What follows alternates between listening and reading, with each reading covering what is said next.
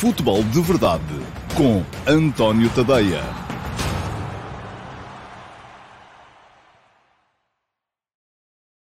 Olá, muito bom dia a todos e sejam bem-vindos à edição de quarta-feira, dia 7 de abril, do Futebol de Verdade. Hoje vamos ter Futebol Clube do Porto nos quartos de final da Liga dos Campeões. É uma situação histórica já de si, uh, e o título deste futebol de verdade de hoje aponta um bocadinho para aí, que é um Porto para a história, mas para ser mais histórica ainda, uh, será preciso o Porto passar o, o, o, Chelsea. Já vou explicar isso depois, mais daqui a bocado.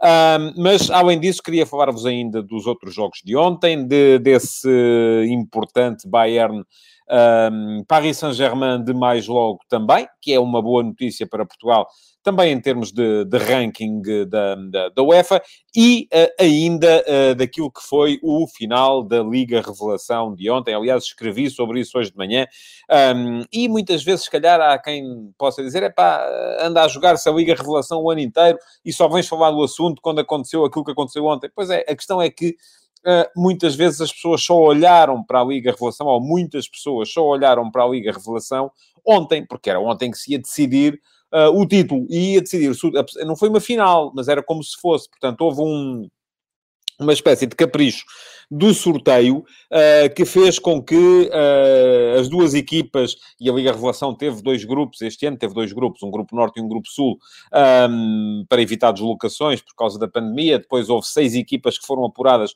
para a fase final, a fase de apuramento do campeão. Uh, houve, portanto, mais dez jornadas entre estas seis melhores equipas deste Campeonato Nacional de Sub-23 e calhou que na última jornada havia um Estoril Leixões, onde tanto o Estoril como o Leixões podiam ser campeões. Uh, e, portanto, houve ali um foco mediático uh, em cima do, do, do, jogo, que acabou por ser também um foco, um foco uh, de instabilidade emocional para os jogadores, sobretudo os jovens jogadores do Eleições. Eleições tinha uma equipa mais jovem do que a equipa do, do, do Estoril, porque havia ali uma base até de elementos do, de, que, que, estiveram no, no, Campeonato Nacional de Sub-19 de há dois anos, uh, ano em que o Leixões conseguiu um muito honroso quarto lugar, por exemplo, à frente do Sporting, onde jogavam uh, o Tiago Jaló, atualmente no Lille, o Gonçalo Inácio, atualmente titular do Sporting.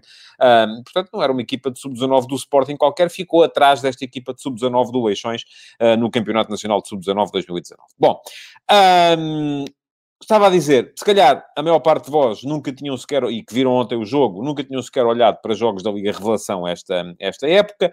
Uh, eu não vou dizer que não tinha olhado, tinha visto alguns, mas não tinha visto muitos. Nunca tive aqui a pretensão de ser um daqueles nerds que vêem 20 jogos de futebol por dia. Não tenho tempo para isso, tenho que trabalhar, tenho a família e acabo por não um, passar 18 horas do meu dia uh, a ver futebol. Não, não, nem pouco mais ou menos, não posso, tenho, tenho outras coisas para para, para fazer, como nomeadamente escrever sobre futebol, falar sobre futebol, uh, e uh, acho que não é sequer saudável. Portanto, uh, o que é que aconteceu? Aconteceu, pergunta-me o Carlos Moura se eu destaco algum jogador em particular desta Liga Revelação. Acabei de dizer que não vi a generalidade dos jogos. Portanto, eh, não, não seria justo da minha parte, até com base naquilo que ontem vimos ali bons talentos, sem dúvida, eh, tanto de um lado como do outro, mas eh, era injusto estar a fazer esse tipo de avaliação com base num, num, jogo apenas. Bom, ontem. Hum, em campo estavam dois modelos uh, ligeiramente diferentes de formação.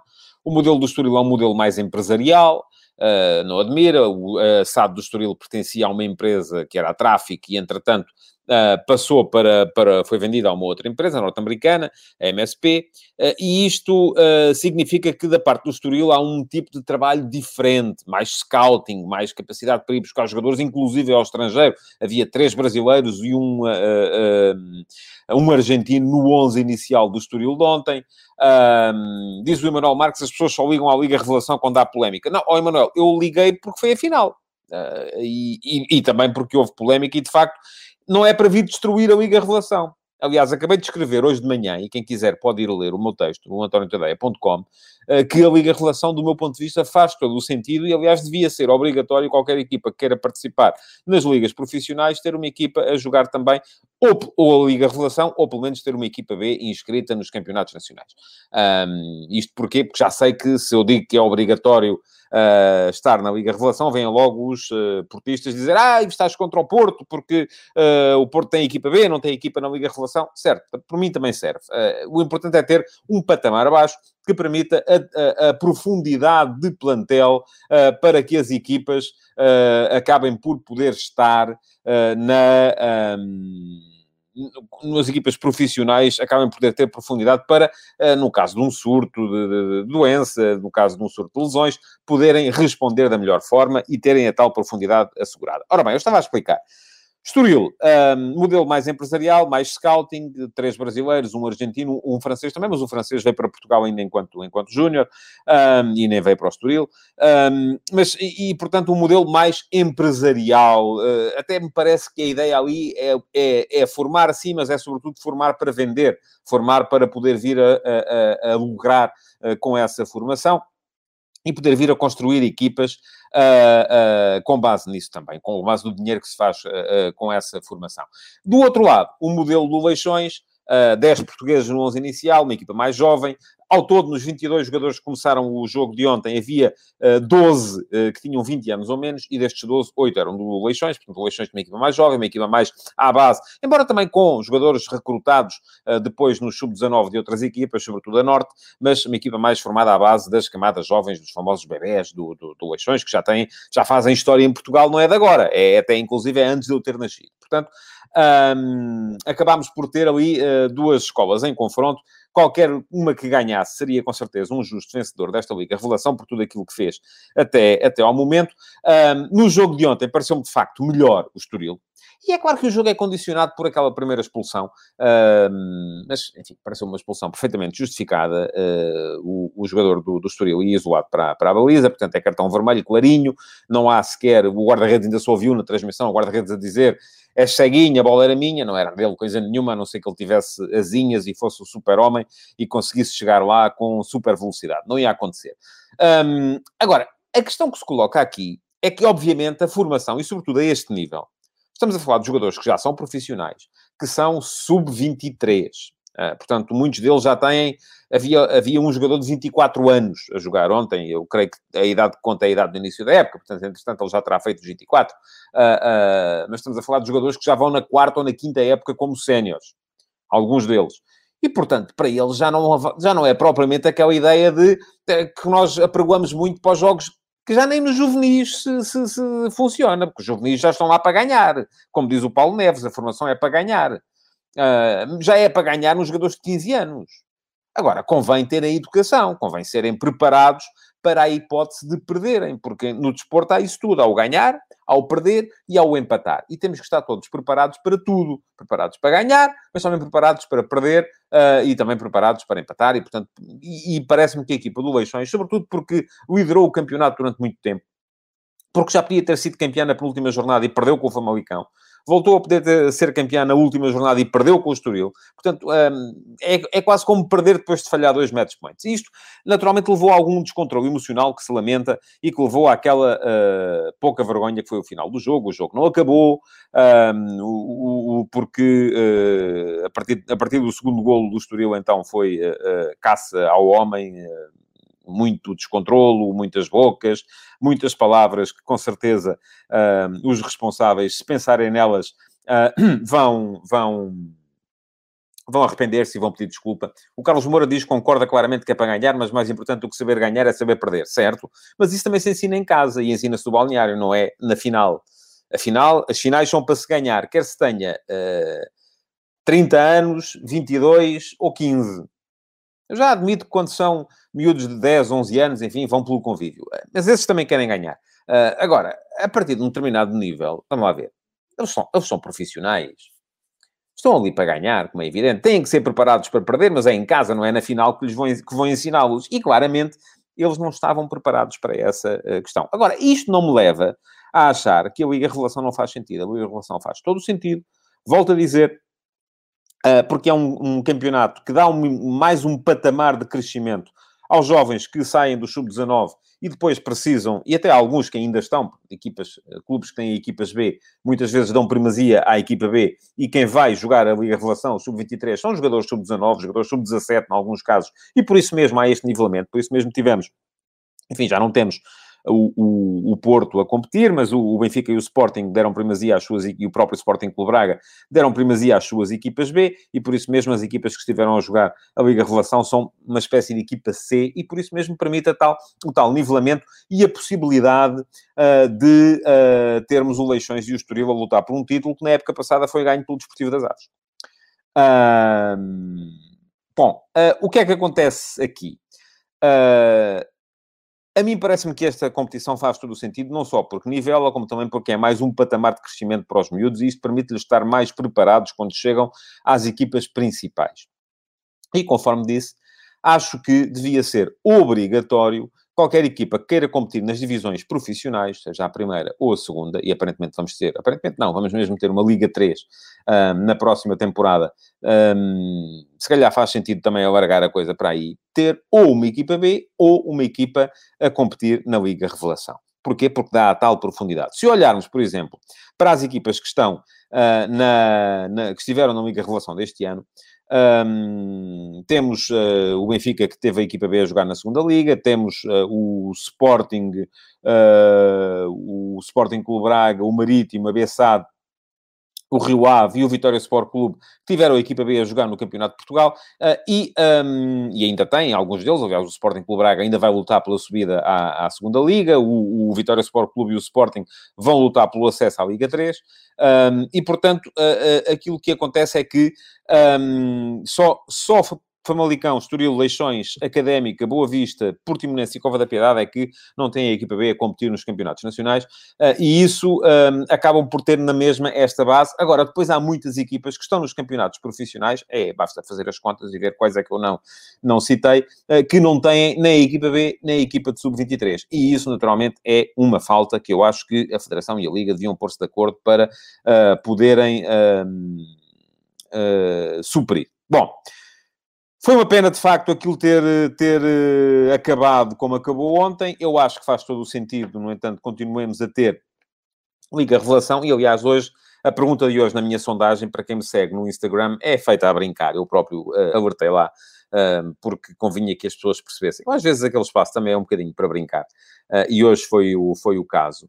Uh, e a pergunta de hoje era: um, a Liga Revelação é, e depois as duas hipóteses que eram dadas, uma forma de evoluir ou uma forma de MMA? Uh, Mixed Martial Arts. Obviamente, um, enfim, houve 15% de vocês que entraram na brincadeira. Acho que é importante brincar com isto, para as pessoas também desdramatizarem um bocadinho, perceberem que aqueles comportamentos, no final, não são justificáveis e que, portanto, o melhor mesmo é brincarmos com isto, passarmos à frente e para o ano entrarmos todos com outro espírito e com outra possibilidade de encarar a competição de uma forma mais saudável. Porque isso, e isso atenção, volto a dizer, aprende-se em casa. Não se aprende uh, uh, quando se vai jogar uma final. 15% entraram na brincadeira e disseram que sim, que é uma forma de uh, eh, MMA. 85% concordam comigo quando eu digo que é uma forma de evoluir. Uh, já sabem, se quiserem votar, é seguir-me no Instagram, António.tadeia. Podem ler o meu texto também, o último passo, hoje de manhã, no meu site, antoniotadeia.com. Uh, está, no, no, no, está lá todos os dias a partir das, das 8 da manhã. Uh, e um, e se, se, me seguirem no António, António Tadeia no Instagram, podem votar todos os dias na sondagem do dia, na pergunta do dia, uh, porque é a forma de também dar aos meus seguidores no Instagram a possibilidade de interagir, porque não o podem fazer através do Futebol de Verdade. Ora bem, Liga dos Campeões. Um, Primeiro, uma breves notas acerca dos, dos jogos de ontem. Uh, o Manchester City ganhou, mas ganhou de aflitos ao uh, Borussia Dortmund, ganhou por 2 a 1. Toda a gente estaria à espera, se calhar, de uma vitória mais folgada do City, que ainda por cima está concentradíssimo na Liga dos Campeões. Uh, tem sido de tal forma superior na Premier League que uh, nem sequer uh, está muito preocupado com aquilo que se passa na Premier League e vai concentrar todos os seus esforços para finalmente ganhar a Champions. Marcou muito cedo um gol do Kevin De Bruyne, um, mas acabou por ceder um empate já perto do final e pareceria que se ia manter a tal tradição que diz que o City geralmente não ganha a primeira mão dos quartos de final, razão pela qual depois geralmente também não chega longe na, na, na competição, uh, mas uh, ainda fez, o Phil Foden fez o 2 a 1 mesmo em cima do, do, do, do final do jogo.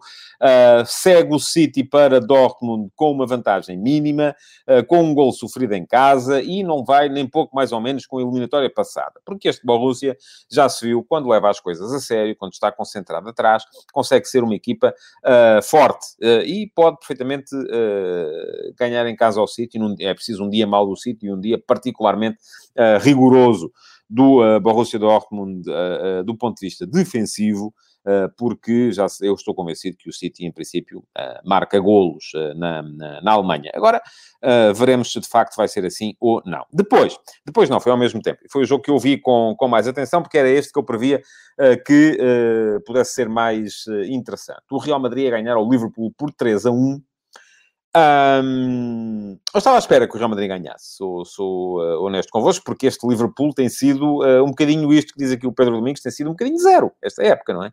Uh, ontem tinha alguma expectativa de ver se eh, o meio-campo do, eh, do, do, Liverpool, até com a substituição do Tiago Alcântara, que é um jogador mais pausado, pelo Keita, se conseguia meter intensidade no jogo e ser capaz de anular aquele meio-campo que joga mais a passo, mas que é absolutamente fantástico, do Real Madrid, Casemiro, Modric e Toni Kroos. não aconteceu o meio-campo do, do, do Real Madrid acabou por ser uh, por mandar completamente no, no, no jogo. Uh, houve também um grande Vinícius uh, que bisou. Viram-se as dificuldades que o Liverpool tem atrás. Apesar de tudo, acho que é melhor este Liverpool com o Cabarro e o Phillips a jogar como centrais do que com o Fabinho ali ou com o Anderson ali. Agora nem havia Anderson sequer, porque se houvesse também podia ser diferente. porque pelo menos permite que a equipa tenha meio campo. E a equipa melhorou quando uh, o, o Jürgen Klopp passou a colocar ali o Kabak e o, e o Phillips, mas ainda assim uh, parece-me que uh, é pouco para este nível, para o nível de quartos de final da Liga dos Campeões. Um, muita facilidade do Real Madrid um, a explorar, por exemplo, as costas do Trent Alexander-Arnold, um, a explorar a profundidade atrás da última linha defensiva da equipa do Liverpool, continuado a notar problemas de posicionamento, foi isso que se viu ontem, portanto um 3 a 1 que se fosse, e agora vão vocês dizer assim, ah, mas o, o Liverpool ainda aqui há tempos apanhou 3 a 0 do, do Barcelona e depois conseguiu virar a eliminatória em casa. Sim, mas era outro Liverpool, ponto 1. Um. E em segundo lugar, era um Anfield Road cheio. E o Anfield Road cheio uh, mete respeito, uh, que não mete com certeza o Anfield Road uh, vazio, como vai acontecer para a semana, na segunda mão destes quartos de final entre o Liverpool e o Real Madrid. Portanto, se tiver que dizer, para mim, favoritos depois da primeira mão, Manchester City e Real Madrid. Agora, pode acontecer de outra maneira. Pergunta-me o Paulo Neves como é que o Tony Kroos não tem lugar na seleção alemã. É que ele, de facto, joga devagarinho já, ô Paulo. Aquilo já foi tempo, não é? Aliás, ele já no seu tempo já não, nunca foi jogador de jogar muito, com muita intensidade. Agora, eh, enfim, quando se tem depois eh, um jogador do, do, do, do nível eh, do Luka Modric e se tem um tampão como o Casemiro, a coisa pode de facto funcionar. Bom, hoje vamos ter Porto. Vamos ter o Porto a jogar contra o Chelsea, o jogo vai ser em Sevilha. Já tinha dito aqui ontem e mantenho que o facto dos dois jogos serem jogados em campo neutro e deste primeiro jogo contar. Uh, já lá vou, pergunta-me o João Correia quem é que eu acho que deve jogar no lugar do Taremi. Já vou. É, é quem eu acho que deve e quem, e quem o Sérgio Conceição acha que deve é que vai ser uh, decisivo. Mas eu creio que o Porto vai mudar um bocadinho. Espero que não mude muito, mas já lá vou explicar isso. Estava a dizer, acho que aquilo que se prevê, de facto, é, é, é, que o jogo de hoje seja um bocadinho mais fechado da parte do Porto, apesar de jogar em casa, porque qualquer gol sofrido pode contar por dois em caso de desempate, e que o Porto possa aparecer depois mais aberto na segunda mão, que vai ser no mesmo, na mesma cidade de Sevilha, mas aí o Porto vai jogar, vai jogar fora. O Fernando Amorim diz-me que hoje, segundo o Twitter, é dia de Manafá um fenómeno engraçado nas redes sociais. Eu não sei se o Manafá é trending topic no Twitter de hoje, ainda não fui ver, mas uh, uh, de facto é engraçado, tem a sua piada. Bom, outra coisa, um, olhamos para este jogo pelo contexto histórico. Um, e o contexto histórico, de facto, uh, faz com que esta presença do Porto nos quartos de final já seja si histórica, mas que uma eventual passagem às meias finais seja mais histórica ainda. Se formos a ver neste século, século XXI, desde 2000, só houve três equipas que não pertenceram, a, ou que não vinham das cinco uh, principais ligas a jogar umas meias finais da Liga dos Campeões. Foi o Porto em 2004 e ganhou. Foi o PSV Eindhoven em 2005 e foi eliminado. E foi o Ajax em 2019 e também foi eliminado, embora de forma, uh, enfim, dramática, com o tal, a tal noite mágica do Lucas Moura na meia-final com o Tottenham. Um, portanto, só três equipas em 20 anos. Não é, não é, não é fácil uh, uh, chegar às meias finais da Liga dos Campeões não vindo de uma das Big Five Leagues. Segunda questão que tem a ver com o contexto histórico também.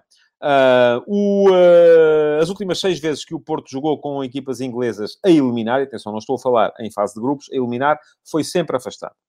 A última vez que o Porto conseguiu passar uh, esta fase foi nos oitavos de final em 2004 contra o Manchester United. Pergunta-me o Tomás Brasi se eu concordo com a regra dos golos fora sendo ambos os jogos em campo neutro. Ó oh, Tomás, a regra, uh, enfim, eu posso até discordar da regra uh, de base, mas a regra está feita e é para se cumprir. Não vamos agora só porque os jogos vão ser em campo neutro, vamos desfazê-la. Não, aliás, não, não, não faria nenhum sentido que assim fosse. Bom, estava a dizer que o Porto passou as últimas, ou melhor, foi eliminado as últimas seis vezes que teve pela frente equipas inglesas e o Chelsea nunca foi eliminado por equipas portuguesas uh, nas competições uh, europeias. Portanto, um, não é fácil a tarefa do Porto. Olhamos para o contexto recente. O Porto uh, vem de três vitórias seguidas, todas elas complicadas. O, o, o pináculo disso foi mesmo esta última contra o Santa Clara, 2 a 1, com o gol a aparecer no último, no último minuto dos descontos. O de Chelsea vem de uma derrota pesada em casa contra o West Bromwich Albion, 5 a 2. mas, atenção, nos 14 jogos anteriores, sob as ordens do Thomas Tuchel, tinha mantido a baliza virgem durante 12, por 12 vezes. Só tinha sofrido dois golos. É uma, é uma defesa particularmente difícil de superar. Portanto, este é um jogo que eu olho para ele e à partida digo assim, é jogo para poucos golos. É de facto jogo para poucos golos, porque hum, o Chelsea já de si é uma equipa que geralmente é muito contida, o Porto, no jogo de hoje, vai ser com certeza também uma equipa contida. Vai ser uma equipa um bocadinho à, à imagem, do meu ponto de vista, daquela que jogou a primeira mão contra a Juventus. Também jogava em casa e jogava mesmo no seu estádio, uh, mas uh, uh, procurou, sobretudo, pressionar, tentou, sobretudo, surpreender o adversário. E atenção, este Chelsea, do meu ponto de vista, é superável. Então, se me pedirem assim, probabilidades para passar a eliminatória. Não é para o jogo de hoje, é para passar a eliminatória. Eu diria Chelsea 65, Porto 35. Chelsea é favorito, sim, é. E seria louco, depois de tudo aquilo que estive aqui a dizer, uh, em termos de contexto, em termos de investimento, se dissesse que o Porto é favorito. Mas uh, o Porto pode perfeitamente, tal como disse aqui antes do jogo com a Juventus, o Porto pode perfeitamente passar esta eliminatória. Quais são os defeitos deste, deste Chelsea? Ora bem, parece-me que um, é um Chelsea que, sobretudo sem N'Golo Kanté, e N'Golo Kanté é tão importante que parece que foi recuperada a pressão e vai estar já no banco hoje, mas sobretudo sem o Kanté, dá, não é uma equipa muito intensa sem bola no meio campo.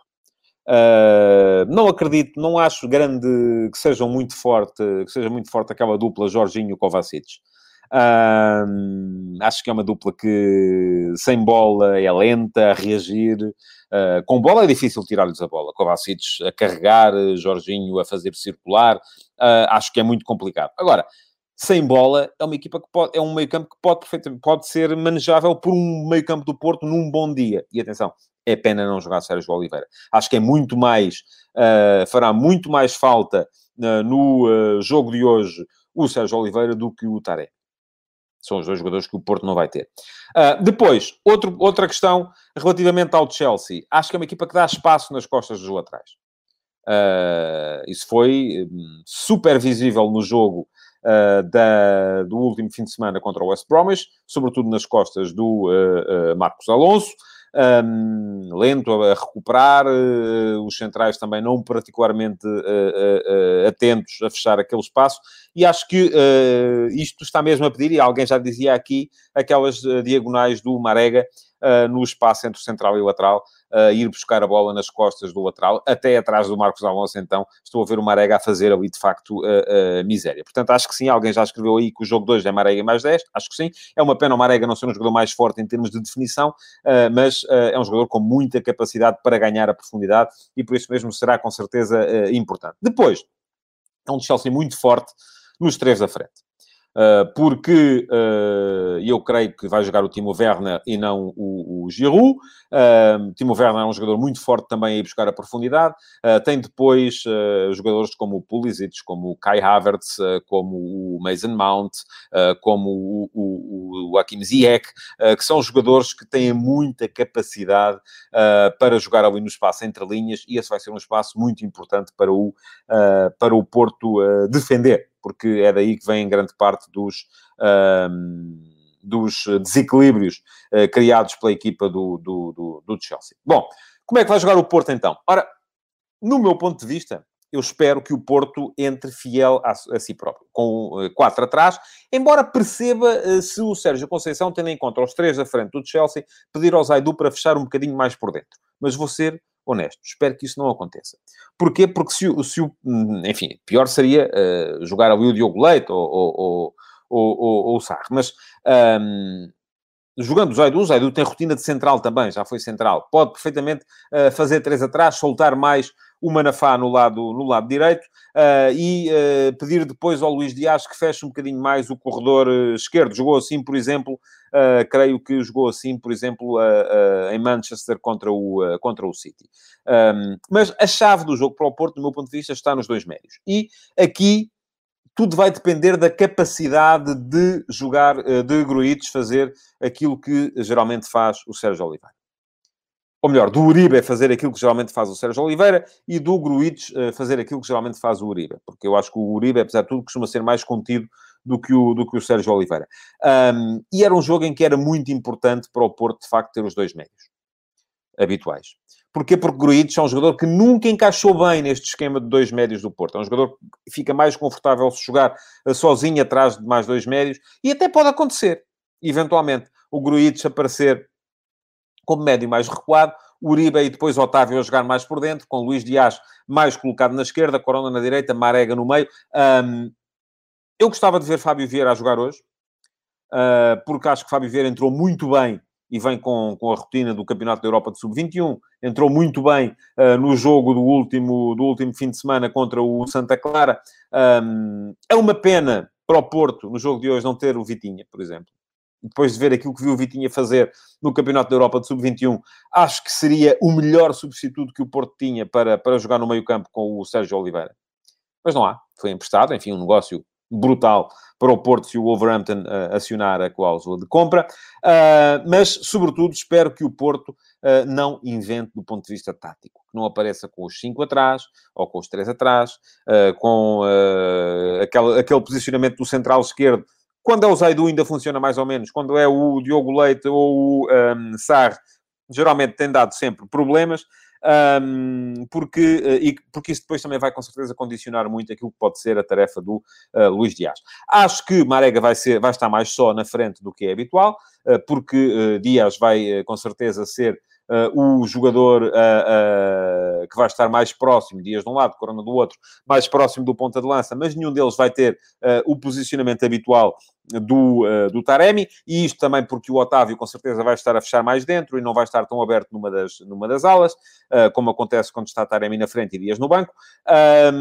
portanto, acredito num Porto mais próximo do 4-3-3, com capacidade, já o disse aqui, com certeza, para poder explorar, como diz o João Mesquita, e eu concordo, a profundidade nas costas da defesa do Chelsea. Um, acho que é muito por aí, uh, e isso passa muito depois uh, pela alternância entre os, o ataque à profundidade do Marega e uh, a capacidade das desmarcações de apoio do Corona e do Luís Dias. Por isso é preciso ter o Dias também uh, muito uh, ativo do ponto de vista ofensivo. Porque se o Sérgio Conceição optar por jogar com os três atrás, com o Luís Dias a fazer de ala esquerda, a defender todo o corredor, acabará com certeza por não o ter uh, com a necessária cuidado do ponto de vista ofensivo um, e isso será uh, prejudicial para o Porto no meu, uh, no meu ponto de vista. Pergunta-me o Paulo Neves se o Matheus Pereira tem razão naquilo que disse sobre o Chelsea. O Matheus Pereira disse muita coisa um, e disse depois de um jogo que lhe correu particularmente bem, dois golos, duas assistências Valência 5 a 2, de uma equipa que parece condenada a descer de divisão, mas uh, creio que uh, há de facto debilidades, há de facto pontos que o Porto pode explorar uh, nesta equipa do, do Chelsea e veremos. Amanhã cá estarei com certeza para vos dar uh, a minha análise daquilo que for o jogo de, uh, de mais logo. Para já, mantenho aquilo que disse. se me pedissem para dar aqui percentagens de qualificação, eu diria 65% Chelsea, 35% Porto. Acho que o Porto não está nem pouco mais ou menos fora e pode fazer história se chegar às meias finais da Liga dos Campeões, ser a quarta equipa uh, fora das, das cinco grandes ligas a chegar às meias finais da Liga dos Campeões neste século e, uh, a melhor, a terceira equipa, porque duas vezes o Porto uh, conseguiu. Já o conseguiu em 2004, poderá repeti-lo se ultrapassar o de Chelsea agora em 2021. Pronto, chegamos ao fim então ao, do, do futebol de verdade de hoje. Amanhã cá estarei mais uma vez, conforme vos disse, para uh, fazer as contas a este Porto Chelsea de mais logo, para falar também um bocadinho desse Bayern PSG, em que estamos todos nós, portugueses, com certeza, uh, a não ser aqueles que gostam muito do PSG, a torcer pelo Bayern, porque é importante que a França não faça pontos. Um, e se assim for, podemos com certeza entrar na próxima época em condições de assaltar o quinto lugar do ranking, uh, onde está neste momento a França. Um, e já agora, se o Porto fizer uns pontinhos também, ajudava. Uh, mas, uh, ia dizer, amanhã cá estarei para fazer as contas aos jogos 2 da Liga dos, dos Campeões e para antecipar também já um bocadinho aquilo que vai ser a Liga Europa de quinta-feira. conto convosco, para já é agradecer-vos por terem estado aí, pedir-vos para deixarem o vosso like e para partilharem a emissão de hoje do Futebol de Verdade. Até amanhã. Futebol de Verdade, em direto de segunda a sexta-feira, às 12h30